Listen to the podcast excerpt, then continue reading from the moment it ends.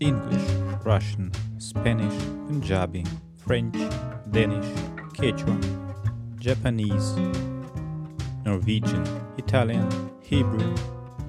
Hi, you're listening to Snow Bunting and Egg, and we hear banter about the language. Hey, Snow Bunting and Egg, episode 16. We have a British guest today, our first English speaking guest. That's why this whole episode is going to be in English. Yeah. We do apologize in advance for butchering the language a bit. This is kind of a hobby. But yeah, uh, we're super excited.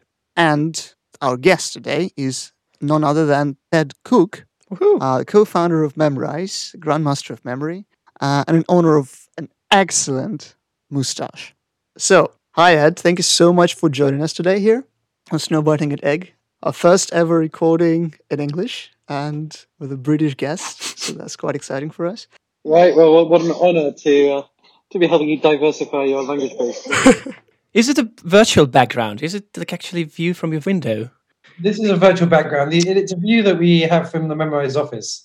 Oh, the Memrise office is full of people, but uh, London currently in lockdown. So um, All right. What is that? that is a um, it's a church which is right next to the Memrise office, designed by a guy called Nicholas Hawksmoor. Okay. Nicholas Hawksmoor is kind of arguably the greatest uh, church architect in British uh, architectural history. He was the sidekick to the the guy who designed St Paul's uh, Cathedral. Sir Christopher Chris- Wren.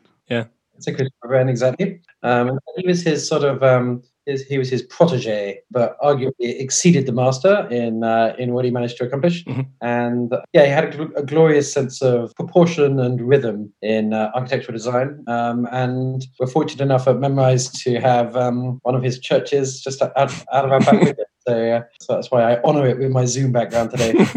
Alright. So shall we go into the game then? Yep. Yeah? Okay. Yeah, let's start. So, our games, that's what basically kickstarted uh, this podcast in the first place. Yeah. Yeah, and historically, our first game that we ever played in the first episode, uh, like the format is called Language on the Map. So, I'm going to briefly tell you the rules. They sound a little bit confusing at first, but they're kind of okay.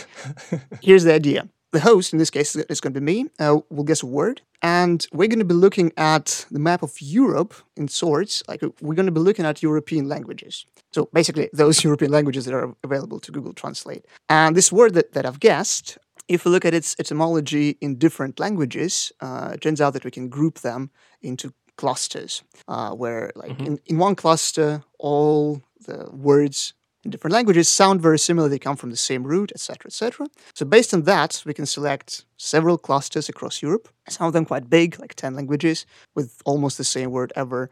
Uh, like I don't know the word fruit, for instance, which sounds very similar in many many languages, but not, for example, Icelandic. what a surprise. What a surprise! Yeah, yeah, we're big fans of Icelandic over here. So here's the idea. The idea is that uh, I'm going to give you some kind of a vague clue about the word first, and I'm going to tell you into which clusters it can be split across the Europe, like how many different clusters we have, how big they are, and after that, I'll give you guys a chance to guess it, basically. And if you need more clues, I have them, like five in total, and uh, Mhm. like they are in progressively more and more and more specific order. So the last clue, I hope so, is like super obvious. So yeah, we have this emergency option. So Ed, is it kind of clear? um, I'm sure it will become clear as we play the game. okay. Uh, so we have this first word. This first word, so uh, it splits into the following clusters. The first one, the biggest one, has 14 languages in it. The second one has seven languages in it. And after that, the clusters become very, very small. So we have three more clusters of two languages, and all the others are basically single languages that do not have the same root as the others. So one huge cluster for 14, one cluster for seven, three clusters for Mhm. two, and the rest are for one. So no clusters there. And I'm going to give you the list of the languages in the second cluster, which is will be pretty easy to guess which kind of language group is that. So Belarusian, Bulgarian, Czech, Polish, Russian, Slovak, and Ukrainian. So that's the Mhm. second biggest cluster in which this word has. It, it's basically it sounds the same. Uh, and I'm going to start you off with a rather vague clue. So this word that I've guessed, it has one meaning that's been over with us like since forever. I want to say, like since the beginning Mhm. of language, and it still has the same meaning. It's still used in the same sense every day a lot. It's a very common word. Uh, but since the beginning of the 20th century, in its second half, it gained sort of a new meaning, uh, pretty similar, but in a very, very different field. And uh, like nowadays, Mhm. uh, in 21st century, the second meaning also reached like a peak, and it's now very uh, widely used. Same word, but for a slightly different area. So when we say today, it would it would rather be the second meaning. The first thing people think is the second meaning. I mean, like today, both meanings are super popular, very clear, and very common words. But Uh-huh. the second meaning appeared only in the second half of 20th Second century Okay. and rather quickly raised to power. So 90s and 80s, it had like a huge surge of, of popularity. And there we go. There we go. Here's the starting point. okay. So probably it has to do something with technology, some sort of invention. Yeah, sure. Like to keep matters simpler, not to confuse it further. Yeah, uh, second half of 20th century, rise of technology. Yeah, if you guess which particular technology, it might help a bit. It seems likely to me that um, we're looking for a, a word which is, you know, very, very common and fundamental forever, but which has got a kind of accelerating traction from, say, the 50s onwards. You know, I, I want to think that it has some resonance with talking or moving or expressing in digital spaces. Hmm. So the word to chat, for example, to, to talk, um, or to um, to place Mm. some fundamental spatial or communicative metaphor, or to store. Actually, that's like I like the version to chat in, uh, in particular. Yeah. And what else did you say to place and to store? Yes, so these sort of um, these fundamental metaphors that are borrowed from the pre-digital but Yeah. gain application in the digital age. Mhm. Yeah. So those were kind of other possibilities. Oh yeah, that's actually warmer, much warmer. I think it's time for our famous, well, infamous second clue, which is usually too specific to give Yeah. like any additional information. Can can I ask you a question? Sure. Are we guessing a noun or a verb? Ah. Oh, oh yeah, thank. i- It's a noun. Yeah, it's a noun. It's a noun, yeah, because it started to guess uh, to, to to propose some verbs. Mhm. First, Oh, yeah. So Uh, yeah, actually, yeah. Thanks for that. So in, in both cases, like with the chat, it could be like two chat, then it turned it turned to the it chat. It's yeah, yeah, yeah. a noun. Yeah, yeah, sure, sure, sure. Mhm. Keeping that in mind, second, two specific clue. So, uh, if we translate this word from English into German directly, one of the variants that the dictionary will give us uh, can be traced back to the term for granary, place where you store grain. Mm. So, yeah, uh, it's not, as far as I can tell, it's not the most popular choice, but it's one of them. So, that definitely works well with what Ed has proposed for Mm. storing or something. Now, I, I- I can't immediately think of the German word for granary, but I do know that there is a, a deep connection etymologically between um, the concept of uh, inventions and inventories Mm. and storage things. In, i- invention being kind of um, requiring memory. I th- I- I'd say it would be like requiring thought. I, I wouldn't go from Yes, well, that's what's so interesting about the kind of the history of the concept of memory is that um, is that in our contemporary imagination we think of invention as an act of imagination, yeah, yeah. whereas, for example, in medieval times it was more thought to be an act of almost composting or moving together your knowledge Yeah. uh, in order to create new knowledge, and, and, and memory itself being thought of as this very creative thing. So who who could remember stuff better was a better inventor of new knowledge. Exactly, and you know that, that's reflected, by the way, in most studies of inventors who tend to have an awful lot of diverse knowledge. However, we're moving away from the question of the granary. Yeah, I mean, as I said, like this second clue, too specific to be useful, but it kind of just like to solidify uh, the the direction that you've chosen. It, it, definitely, it definitely has something to uh, to do with it. Should you go for clue number three, guys? Sash, do you have any ideas? Mm, nothing specific. It should be somehow connected with technology, maybe two different steps of technology. For example, because Taras said that in the second half of 20th century it was one meaning, and in the beginning of the 21st century it is the second meaning. No, no, no, no, So no. I didn't. I didn't say No? that though. I didn't say that. No, no. I said But, that but you said, but but you said that it sh- the meaning shifted somehow. No? it shifted from like the dawn of civilization to like this new modern meaning that it has. Okay, okay, then then I misunderstood you. So mm, the meaning in the second uh, half of the 20th century is the same as it is yeah, now, yeah, right? Yeah, like yeah, now it's just Okay. vastly more popular. and more Okay. people are familiar with this word in this second context. Whereas, like in the middle of 20th century, only a handful of people knew what what you were talking about. Think we're ready for clue number three, though, Yeah. which which I think will be the last one because probably after that you'll guess it immediately. This is also quite specific, but quite helpful. So the song with the same name as our word in English, one word, was a top 10 hit in the UK, peaking at number 6 in the UK singles chart in July 1981. 1981. Barbra Streisand's version peaked only at number 34 in UK in the same year. Um. And since then, the song has been covered more than 600 times. Feels like we should have guessed already. You definitely guessed the direction correctly. You never announced like that, I think this word is this, hence I never confirmed it. Again, I'm just playing around with, you know, the, the question in my mind is which which everyday, you know, computery term, but probably, you know, if we think of a mobile appy term, Mhm. Uh, I don't know, anything from profile to file to message to whatever else had a previously metaphorical meaning, which isn't common today. So message, for example, doesn't fit because it's too its meaning is too continuous between the two parts. But we need some noun in our contemporary vocabulary of communication and computer usage, which didn't have such purchase or had a different meaning previously. Eh, but it, like I remind you that like both meanings exist today and both are very popular. Do we use it like metaphorically now, right? So it used to be more. I mean, it, we don't use it metaphorically. We use it in a very precise, like for very precise things. No, no, no. It's the second meaning. It's in the in the contemporary meaning. It's also not metaphorically. Like it's a it's a thing in the technological word. You will just say this, and people understand what you mean if it, if the context is. yes, yes, technology. yeah. No, no, no. What, what what I mean. So since it's the same word, new meaning, so it's kind of expanded. And why did it expand? Because there's something.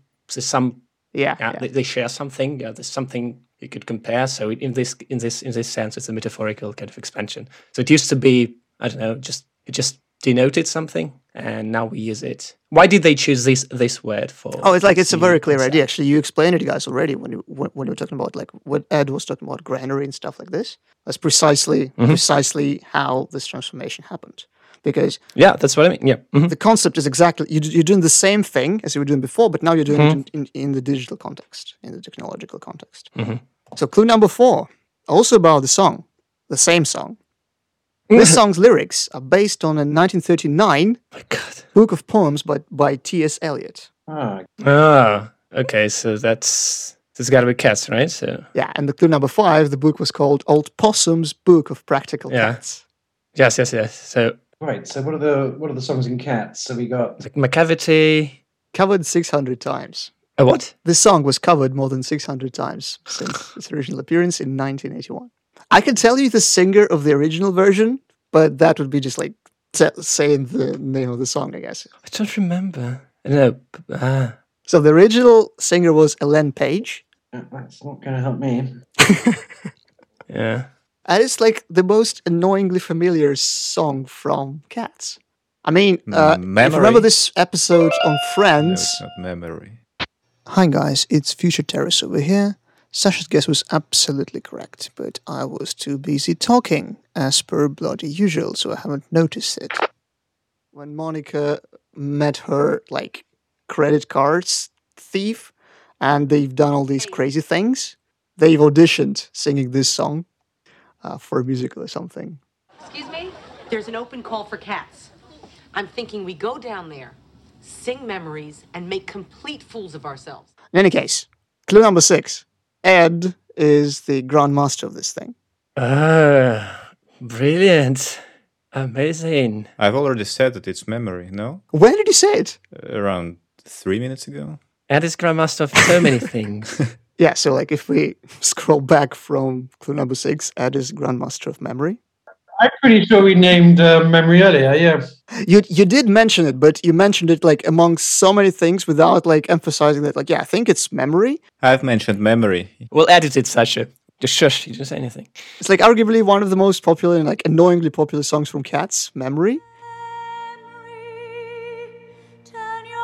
Yeah, yeah. I, I, I think that was the clue that helped me. Oh, really? At- yes, Yeah. it worked. I, I was so hoping that it, it would work on somebody. Yeah. So the word was memory, And indeed, like the second context that appeared is clearly the computer memory. And could you explain the connection with the granary? Like you store things there. Granary is a place Ah, you- where you yeah, store grain. Okay, okay, okay, okay. Yeah, yeah. Memory in many languages have some kind of connection with storing, but like let's get over the clusters kind of quickly because there's plenty of cool stuff there. So, uh, what would you guess would be the the biggest cluster? Like 14 languages? Oh, romance languages. I mean, yeah, like where all the languages where memory would be something like memory, memoria, etc., etc., etc., like mm, Spanish, English, Croatian, Italian, Latin, like plenty of them. Even Macedonian. Actually, a lot of um, uh, like Slavic languages moved into this Latin root at some point. Uh, and yeah, it comes from Latin, uh, from the word memor, and if we trace it all, all the way back, it's from Proto-Indo-European root men, which means to think. Yeah, so basically that's exactly what Ed was explaining us, right? Uh, to us, right? Yeah, that memory is inseparable from thinking. Now, if you get to Slavic languages, cluster number number two, it all sounds something like *pamet*, *pamet*, *pamet*, *pamet*, uh, and it comes from the same Proto-Slavic word pamięć. That's my best Proto-Slavic. Give us your best. But if we start tracing it back and split it into pa and met, and then go on and on and on and on and on, we arrive to the same Proto-Indo-European root men, which is to Yeah. think. So even though like the immediate etymology splits into two clusters, eventually it's, it's the same stuff. Then we have very different roots, but most of them inevitably lead us to the same Proto- Proto-Indo-European root, men. Uh, among those roots, for example, the Greek word uh, for memory, mnem something. The root is mnem, and obviously it's traced to the same Proto-Indo-European root, etc., etc., etc. More than 70% of these languages can trace it to that way in one way or another, even though now it sounds very different in them. Uh, but there are still a couple of languages uh, that are kind of cool because they sound very, very differently and have very different et- uh, etymologies. And amongst those languages, Let me guess. Is it, is it as Icelandic? Iceland, actually, no. I think Germanic roots, I think. I mean, just knowing the German Gedächtnis is um, presumably the German word for memory, and there's not much evidence of mem in there, is there? Yeah, absolutely. Uh, I have the Germanic one. Yeah, it comes from the word gedacht. hmm uh, and it can be traced, traced, traced, traced, traced, traced to Old Norse, uh, Proto-Germanic. Uh, I can't read that. Pan, it's very hard, but it's not mem. Yeah. Um, and there is another word in German. I don't speak German, but so I'm not sure how widely is it used. And the word is Erinnerung. Erinnerung. Erinnerung, yeah, from Er- Eri- yeah. Erinnerung, yeah. and that can be traced to the word th- that meant originally uh, make someone perceive inwardly.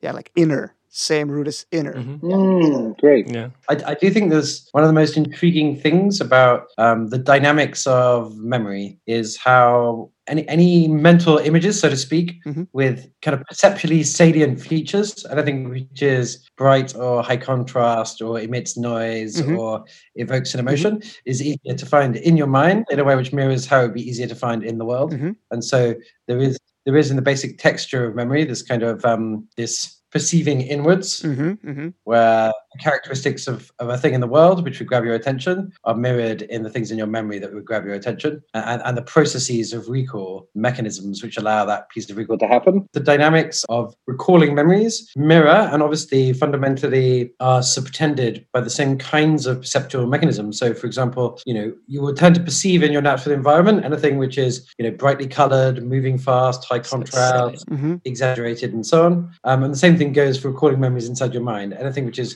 concrete and specific and um, visually compelling and having sensory detail is more easily recalled than something which is um, is abstract, for example. The memory palace technique, right? That's what it's based on. Well, yes, it's the memory palace technique, but it's more it's even more fundamental than that. I mean, the memory palace technique obviously exploits this, Mhm. but you know, it's it's true even in the situation of um, the fact that abstract nouns are more difficult to remember than concrete ones. Yeah, yeah. Actually, like I mean, even in the like, if you go into the in the data science context, how do the neural networks and stuff is trained? It's a similar thing. Like the stronger is the signal originally, the stronger will the weights be updated in the neural network. So the more chances there are that this thing will affect the future response of the network. I know that it's like it's a kind of primitive analogy to compare neural network to a human brain, which is vastly more complex, but like the idea kind of there as well.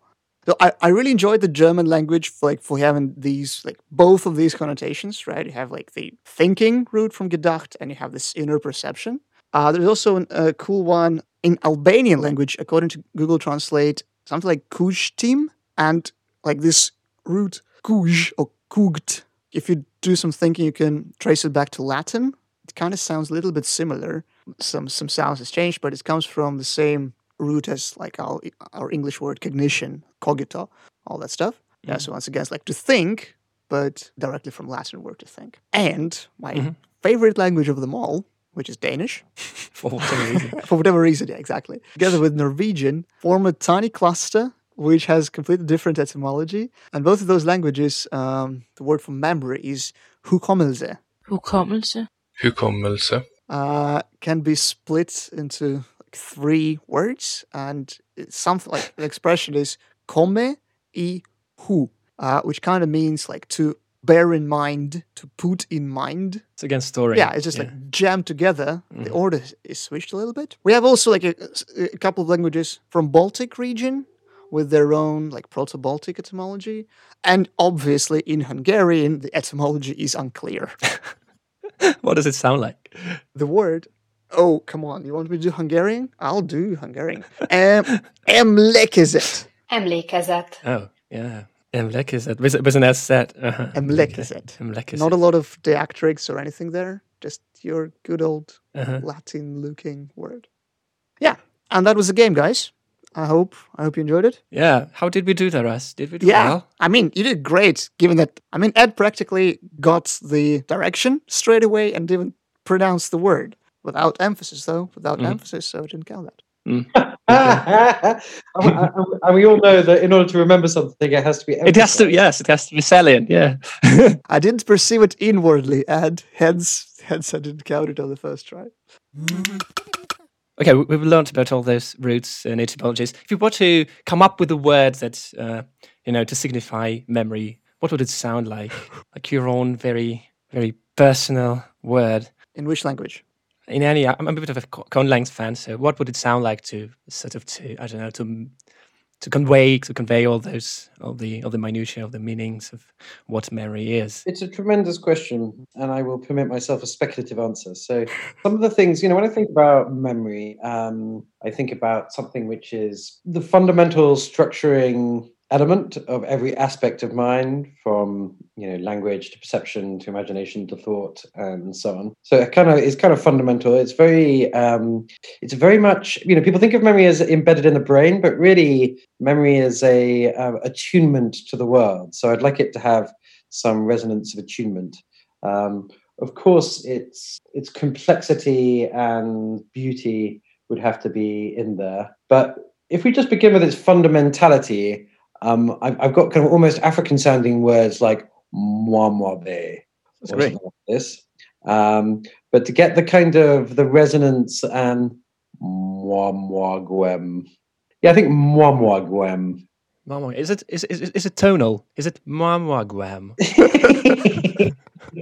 yeah, yeah. Billy Turtle.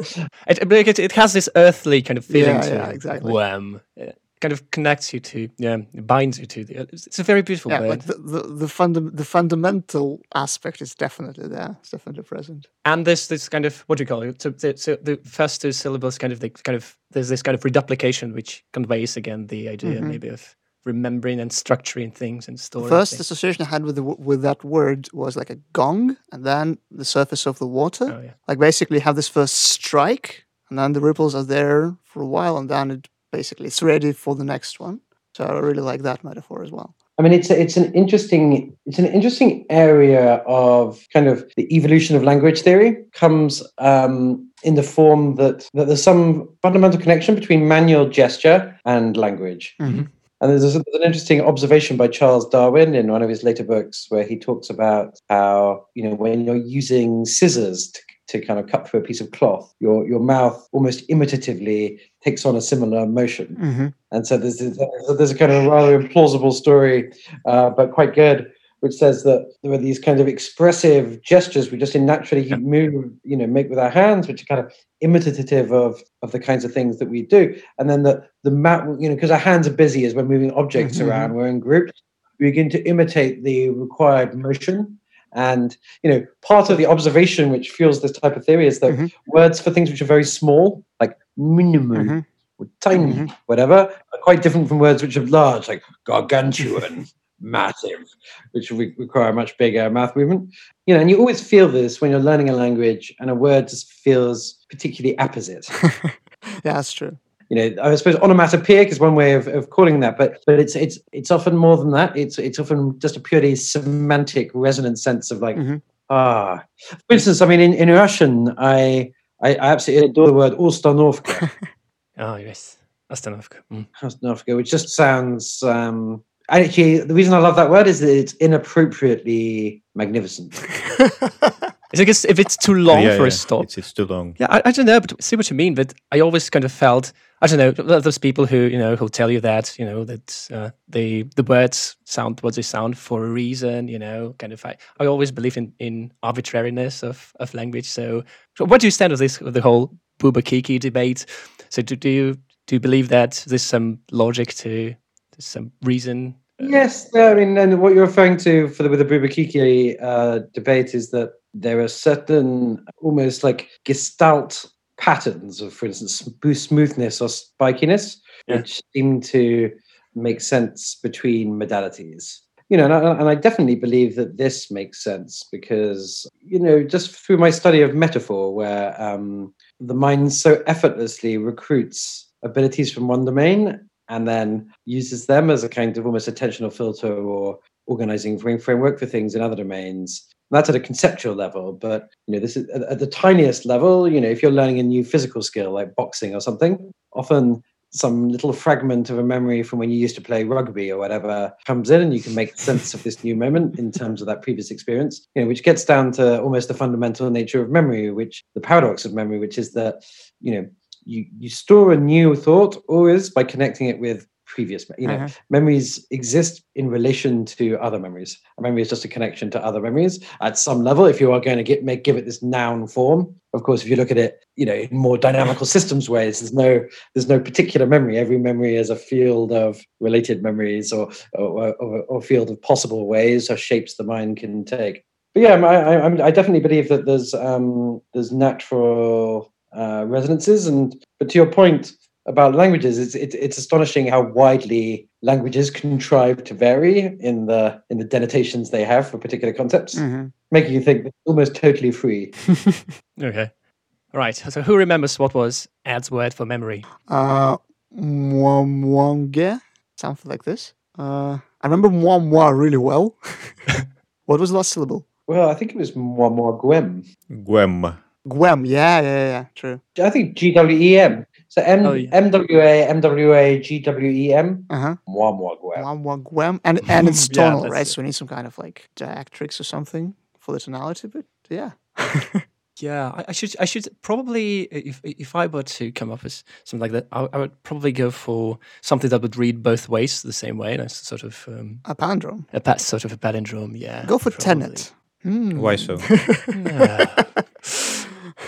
I don't know. Because it's in itself, uh, palindrome could be seen as sort of mnemonic device, you know. So maybe this could be a way to. Yeah, you- I mean, just just riffing on that, you could have something like something like memoir mem, Yeah, Mhm. s- sort of symmetry. Yeah.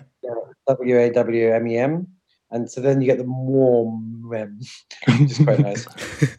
Ed, we had an episode uh, once where we filled the crossword puzzle with completely made up words, like the whole crossword. Mm-hmm, mm-hmm. So the the questions were real there, and they were the same for all three of us, but we were, were filling them with completely made up words. And the objects that the questions were referring to are non-existent, so there are no words for those objects. Yeah, and that was a great experience. I think Sasha won that one by far.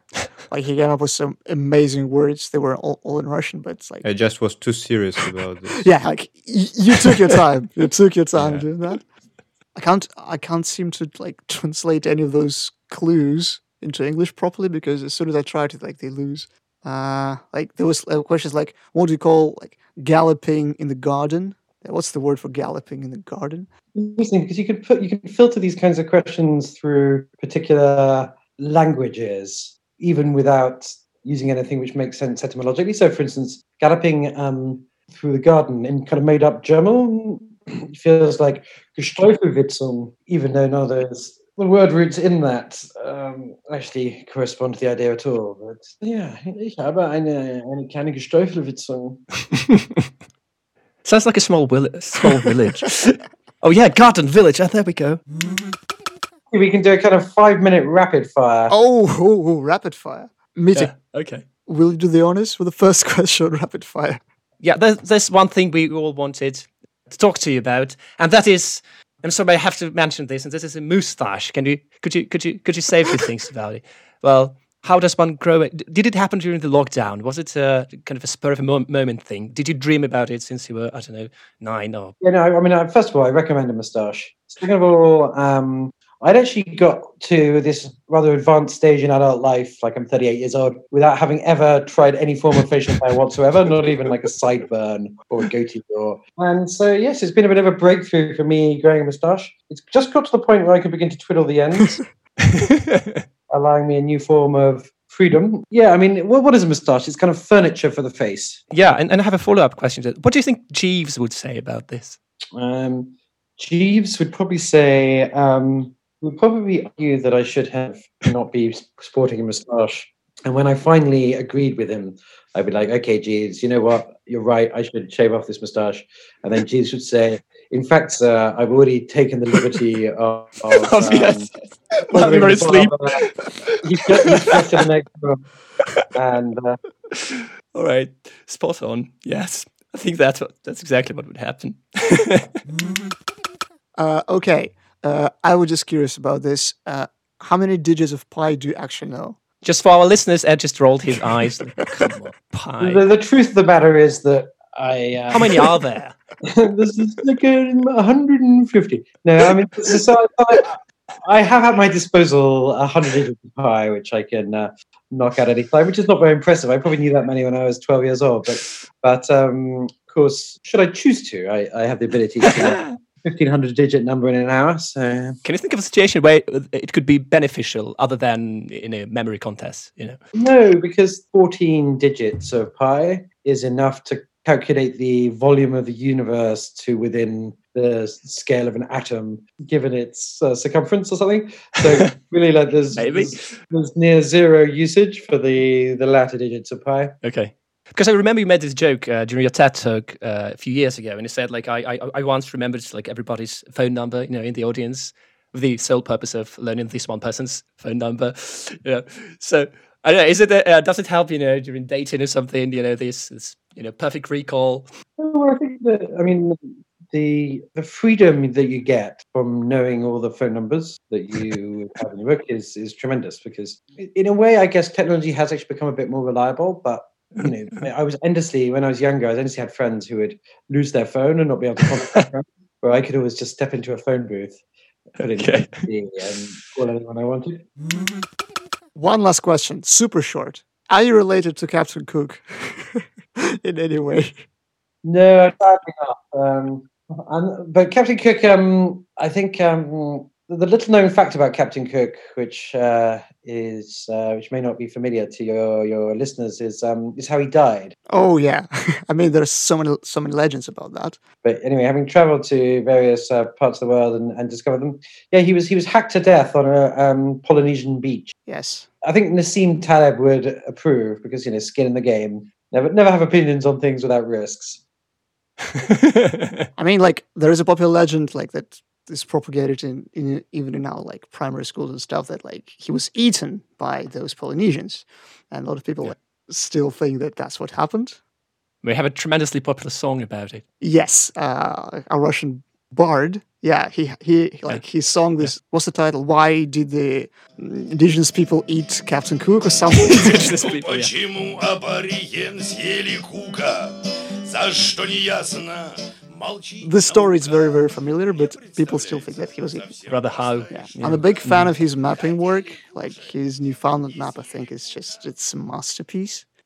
Too bad. I thought that maybe there is a slight chance that would be a great story. I do have. A, I can tell you, I do have some interesting relatives um, from uh, British naval history. Probably the most entertaining one, who my grandmother was always trying to educate me about, was um, my great great great uncle was a guy called um, George Cockburn. Uh-huh. George Cockburn's best known for burning down the White House in 1814 during uh, somewhat paradoxically the War of 1812.